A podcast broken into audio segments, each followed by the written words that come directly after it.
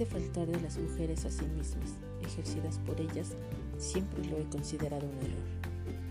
No se trataba de atraer el deseo, estaba en quien lo provocaba o no existía. Existía ya desde la primera mirada o no había existido nunca. Era el entendimiento inmediato de la relación sexual o no era nada. Eso también lo sabía antes del experimento.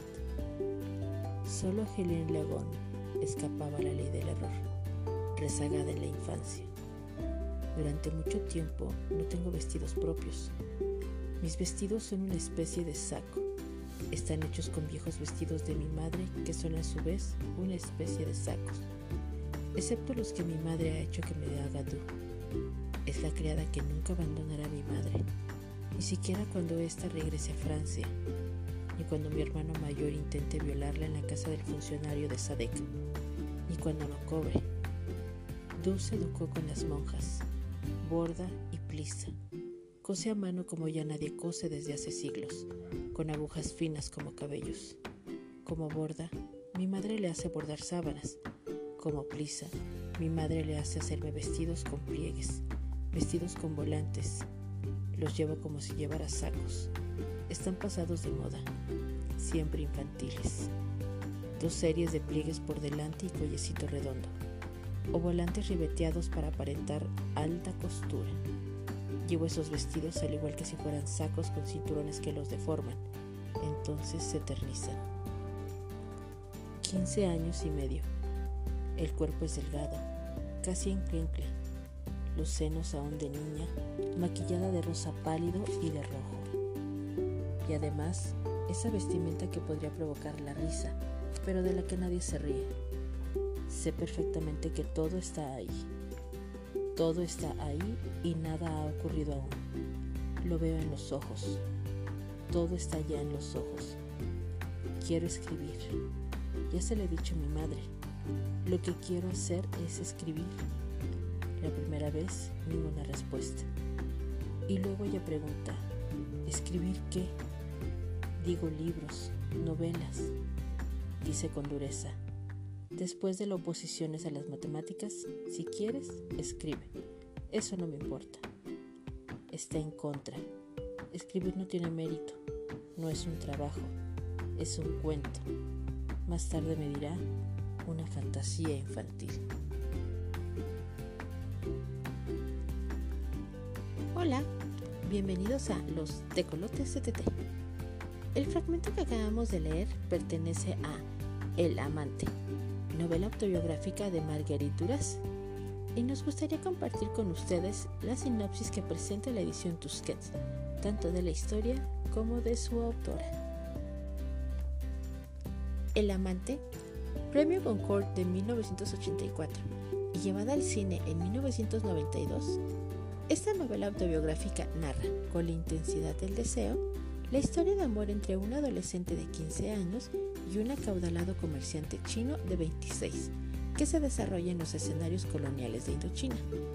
Esa jovencita, bellísima pero pobre, no es otra que la propia Marguerite Duras, quien rememora no solo su singular vivencia, sino también las apasionadas y tensas relaciones que desgarraron a su familia y que, prematuramente, grabaron en su rostro los implacables surcos de la madurez. ¿Y qué podemos saber de Marguerite Duras? Pues nació en Indochina en 1914 y fallece en París en 1996. Estudió Derecho, Matemáticas y Ciencias Políticas en París.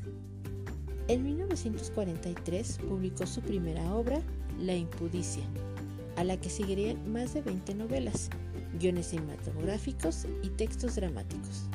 Además de El Amante, Tusquet Editores ha publicado de esta autora Títulos tan célebres como Los ojos azules, pelo negro, Emily L., Los caballitos de Tarquinia, El amante de la China del Norte y Un dique contra el Pacífico.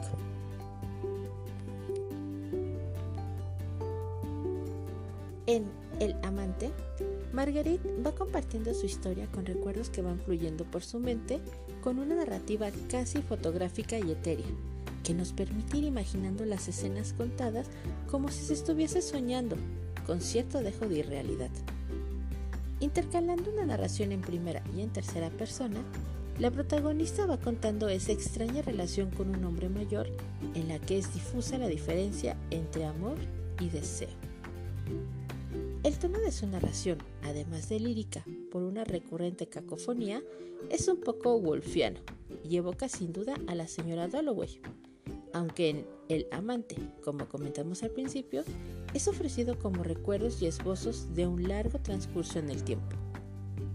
En El amante descubriremos no solo la complicada historia de amor entre una joven deslumbrada por la fastuosidad que un hombre puede ofrecerle, sino también la compleja relación con su madre y la necesidad de ésta en busca de un futuro seguro para su hija, enseñándole por sobre todo el valor de la libertad y la independencia, cosas a las que una mujer difícilmente podía aspirar en la Indochina colonial de los 40.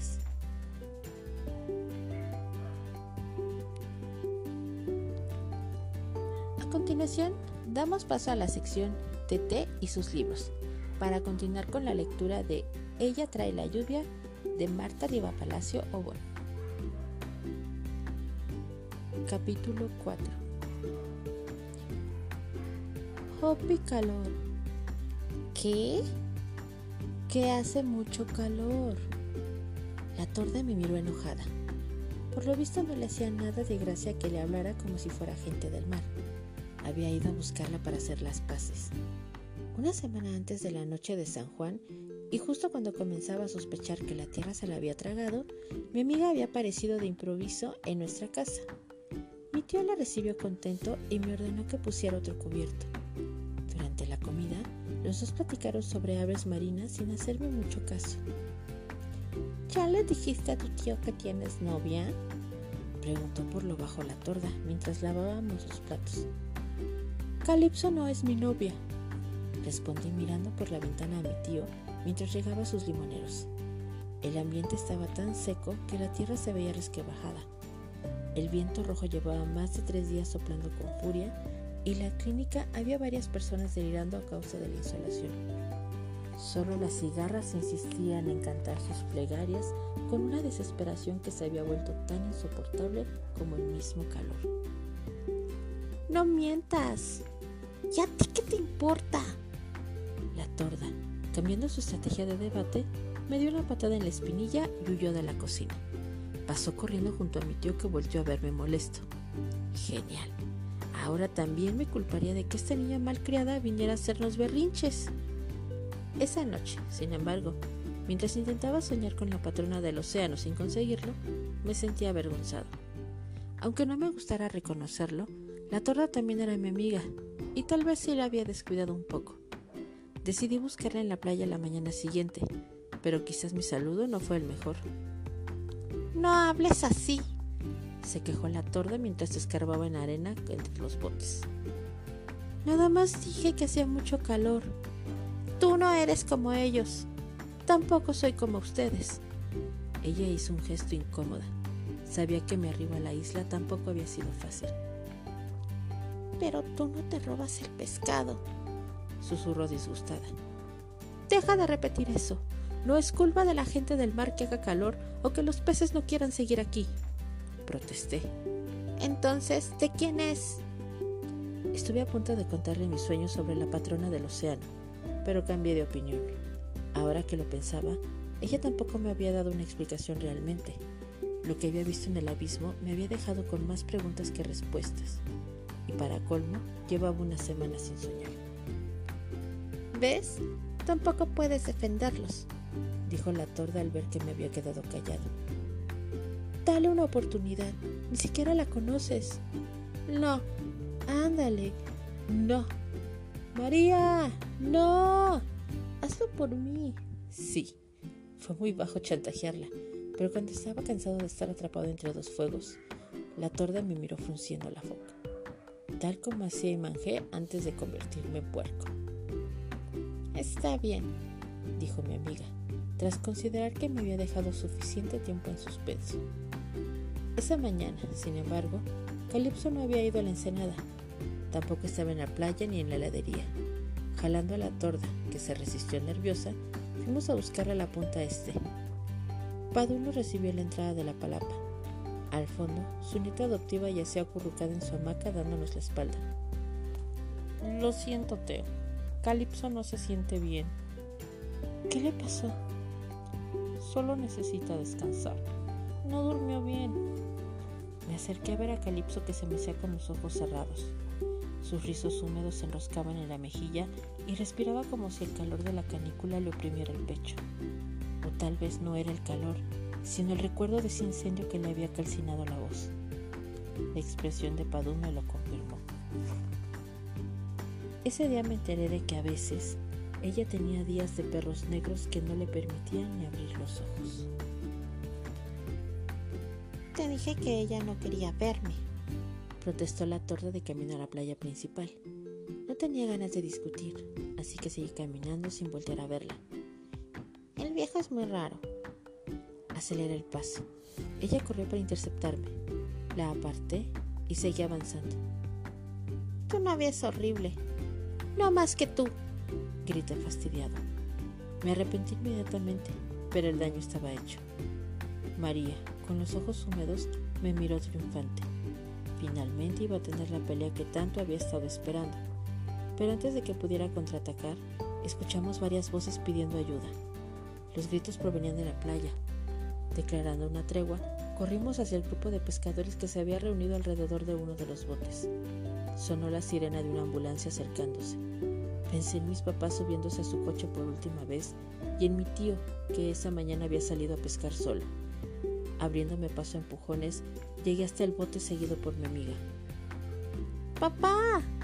chilló la torda e intentó abalanzarse sobre el hombro que ella hacía dilatado en el fondo de la embarcación había sufrido un golpe de calor. Mi tío, que estaba cerca, la detuvo. Llegó la ambulancia y se llevaron al padre de María a la clínica. Mientras mi tío hablaba con el médico, yo me quedé con mi amiga en la sala de espera. Intenté tomar su mano para consolarla, pero ella se zafó. ¡No me toques! gritó, mirándome como si fuera un insecto venenoso. No solo seguía culpando a Calipso y a la gente del mar de que no hubiera peces, sino de que su padre hubiera sucumbido bajo el peso de esta canícula que impregnaba todo de rabia. Escapé de la clínica y volví a la playa. En el cielo, rodeado por un halo rosa, el sol caía a plomo resecando aún más el ambiente. Un día de perros seguido por una noche de monstruos marinos. Al principio, la patrona del mar no se mostraba en ninguna parte de mi sueño. Aunque parecía la misma playa de siempre, algo era distinto era como si poco a poco sus colores se hubieran diluido. Rugió el océano en blanco y negro. Comencé a sentir un vacío en el estómago que me resultaba familiar. El aroma del papel de Armenia quemándose saturó de golpe mi nariz y vi dos ataúdes flotando en el horizonte. Una multitud de espectros los rodeaba. Venían hacia mí. Sacudiendo la cabeza, recorrí la playa llamando y manjé. Un aullido taladró mis oídos. Al voltear, la vi a ella pataleando desesperada entre las olas. Una jauría de perros babosa la perseguían lanzando dentelladas. Me lancé al agua y nadé intentando alcanzar a la patrona. Las olas me golpeaban el rostro empujándome hacia la orilla. Uno de los monstruos logró agarrar una de las trenzas de Imangé que gritó adolorida. Logré tomarla de la mano justo antes que la criatura se sumergiera con ella.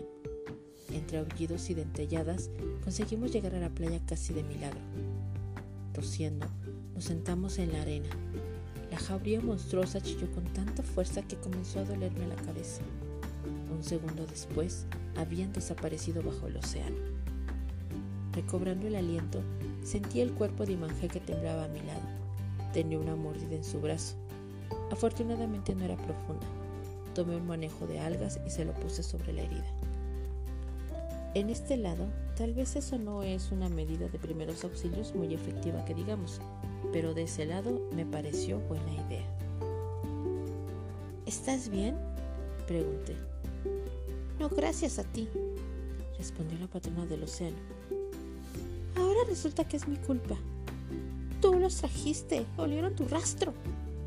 ¿Cómo puedo atraer algo que no sé qué es? En serio que eres muy tonto. Pues entonces explícame, ¿qué son esas cosas? Ya te dije antes, eran humanos. ¿Y? ¿Cómo que y? ¿Qué los hizo así? Ustedes terminan matando todo, Teo. No todos somos tan malos, y manjé. Eso dices, pero vas a terminar haciendo lo mismo que todos. Pues, si no fuera por mí, te hubieran comido.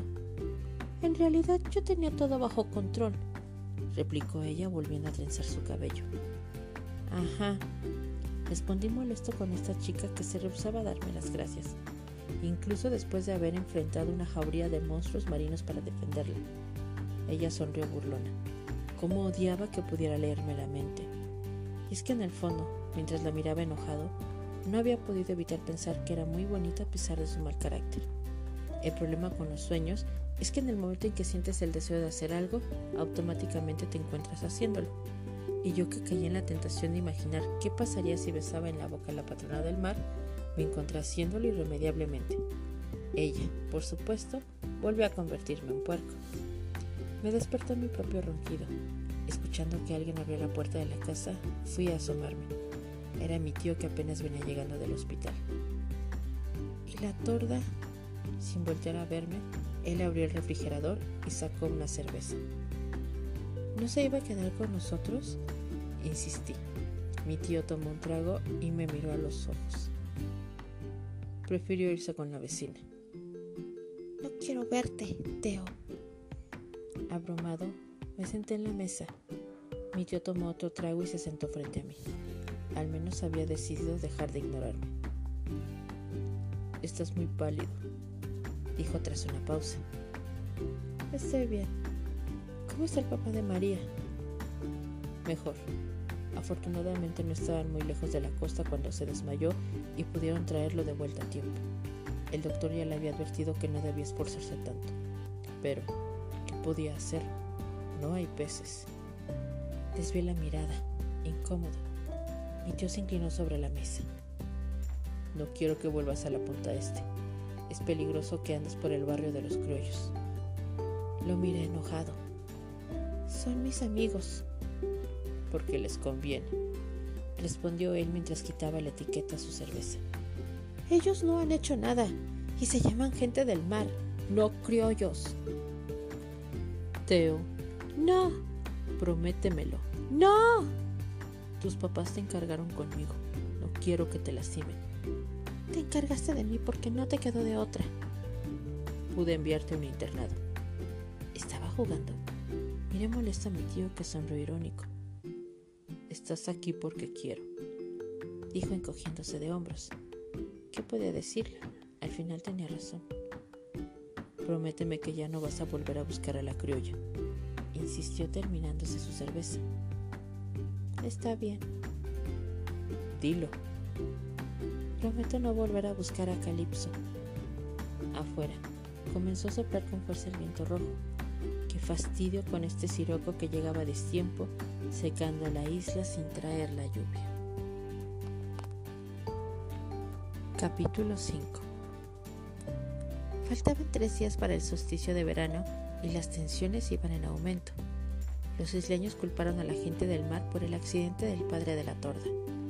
Corrieron rumores de que el pescador había caído presa del delirio por haber aceptado llevar extranjeros en su bote. La torda, como reafirmando esto, comenzó a juntarse con la pandilla de Lorenzo. Cada vez que pasaba junto a ellos, ella fingía no verme y se carcajeaba con cualquier tontería que decían sus nuevos amigos, si pensara que era el mejor chiste del mundo. Calipso y yo preferimos quedarnos en nuestra ensenada para evitar problemas. Yo había cumplido mi promesa y no había ido a buscarla, pero eso, por supuesto, no quiere decir que no pudiera encontrármela accidentalmente en nuestro refugio a una hora convenida con anterioridad. Mi tío no había dicho que no podíamos nadar juntos. Al fin de cuentas, el mar es de todo y yo no podía prohibirle a mi amiga que estuviera en el mismo lugar que yo. Para evitar problemas, decidimos ocultarle también a Padu que seguíamos viéndonos. Los adultos fueron expulsados de nuestro mundo, pero aún así no me sentía tranquilo. Mentir me ponía nervioso. Cada vez que subíamos por el camino de piedra caliza, después de nadar toda la mañana en Ensenada, imaginaba que una jauría invisible nos perseguía saltando sobre las sombras de las rocas que se cocinaban bajo el sol del mediodía. Era tan fuerte esta sensación de sentirnos acechados que ni la sonrisa de Calipso lograba tranquilizarme del todo. Después de su día de perros negros, mi amiga había comenzado a sonreír. Tal vez solo había necesitado sudar esa fiebre tan extraña que nadie lograba nombrar. ¿Qué te pasó? Le pregunté una mañana mientras nos secábamos al sol. Habíamos hecho competencias para ver quién lograba aguantar más la respiración bajo el agua y todavía sentía aire en la cabeza. Calypso, que había ganado el título de campeona de inversiones en la Ensenada, se limitó a recargar su cabeza en mi hombro. Nervioso, la rodeé con mi brazo mientras pensaba que no era lo mismo sentir cerca de ti el cuerpo de una chica en un sueño que de este lado. Seguimos observando las olas que se estrellaban contra las rocas con desgano, casi por compromiso. En esos días antes de la noche de San Juan, el mar estaba muy tranquilo. Demasiado.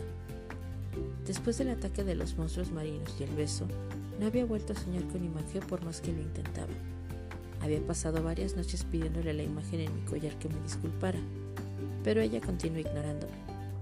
Cuando besas a alguien en un sueño cuenta como un beso real, no lo creo, pero aún así se había sentido de verdad, aunque no tanto como el cabello rizado de Calipso escurriendo sobre mi hombro.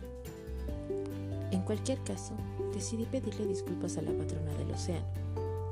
El atardecer del 19 de junio Calipso y yo lanzamos dos peces de papel al agua como ofrenda.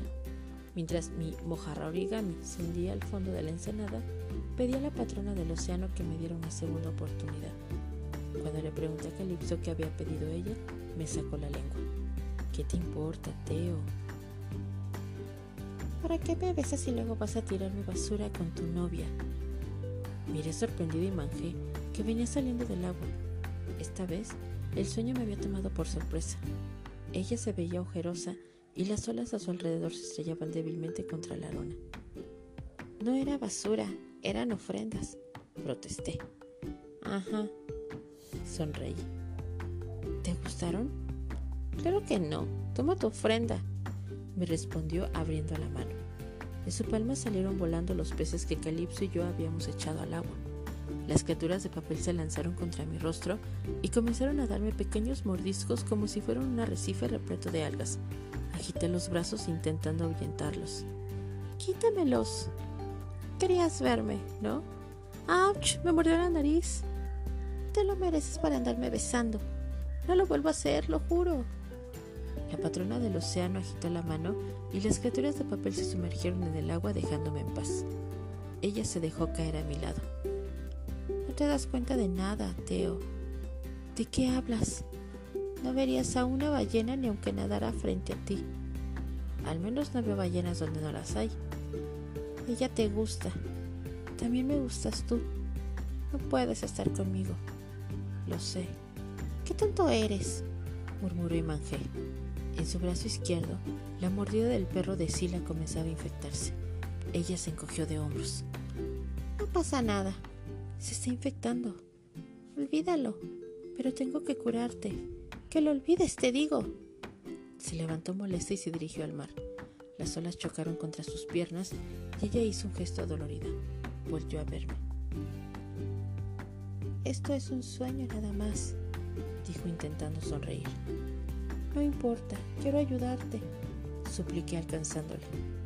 Ya hiciste suficiente, respondió ella besándome y en el momento en que sus labios rozaron mi boca, la mordida en su brazo comenzó a supurar. Ella se apartó dolorida y se adentró tambaleando en el mar. Quise correr tras ella, pero mis pies se hundieron en la arena. Caí de rodillas al piso. ¡Y manjé! Grité forcejeando con las arenas movedizas. La sustancia viscosa que salía de su herida la cubrió por completo. Gritando, se transformó en un monstruo mitad perro y mitad babosa. El cielo se volvió rojo y el mar negro. Lanzando un chillido que me heló la sangre, y Manjé se sumergió entre las olas, dejando tras de sí una estela de espuma verdosa. Desperté gritando y bañado en sudor. Salí de la casa y, poniendo mi cabeza bajo el grifo, abrí la llave. Hacía tanto calor que el agua salió tibia. La pesadilla siguió enroscada en mi nuca, erizándome la piel. Me senté en la puerta y jalé aire. Abrumado, mi tío salió de la casa.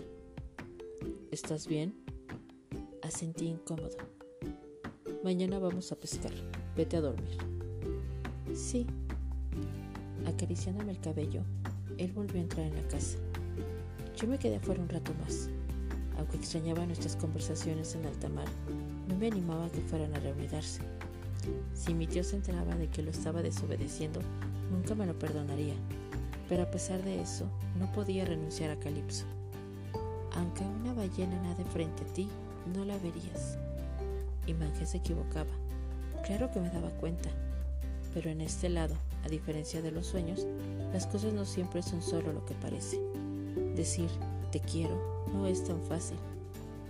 Más abajo, en la playa, el océano rugía con un rumor sordo. Tal vez las jaurías de perros babosa que patrullaban por sus abismos lo hacían sentirse indigesto. A la mañana siguiente, mi tío y yo no pudimos ir a pescar. Todas las playas de las islas amanecieron cubiertas de maleza. Era como si el mar hubiera vomitado su fondo, sepultando los botes de pescadores bajo una montaña putrefacta de algas. Eran las mismas que yo había utilizado en mi sueño para cubrir la herida de la patrona del océano. Se organizaron grupos de voluntarios para liberar los botes y limpiar las playas para la fiesta del día siguiente. Mientras observaba al grupo de hombres, mujeres y niños que acarreaban montones de follaje marino de un lado a otro, me pregunté qué pensarían si supiera que la invitada de honor a los festejos se había transformado en un monstruo. Tal vez haría falta algo además de hogueras y fuegos artificiales para atraer de vuelta a los peces a la isla. En especial, ahora que la tensión entre los isleños y la gente del mar había alcanzado ese punto en el que bastaba una sola chispa para que todos saliéramos volando. Sin fijarnos en nada, salvo en nosotros, Calipso y yo decidimos organizar nuestra propia fiesta de solsticio de verano. Te veo aquí a las nueve, le dije al despedirnos esa tarde. Me sentía nervioso porque era la primera vez que nos veríamos de noche. Quizás Calipso se convertiría en alguien más pasado a las doce. Tal vez incluso podría hablar. Mi amiga dibujó una ballena en la libreta y se alejó por el camino de piedra caliza. Mirando su dibujo, me pregunté por primera vez qué clase de sueños podría tener esa chica muda con ojos de gato. Esperamos una vez más que hayan disfrutado de nuestra recomendación del día de hoy. No queríamos irnos sin antes recordarles que pueden visitar nuestro blog tt y sus libros.blogspot.com, así como nuestro Instagram tecolotes-tt. Nos escuchamos en un siguiente programa. Adiós.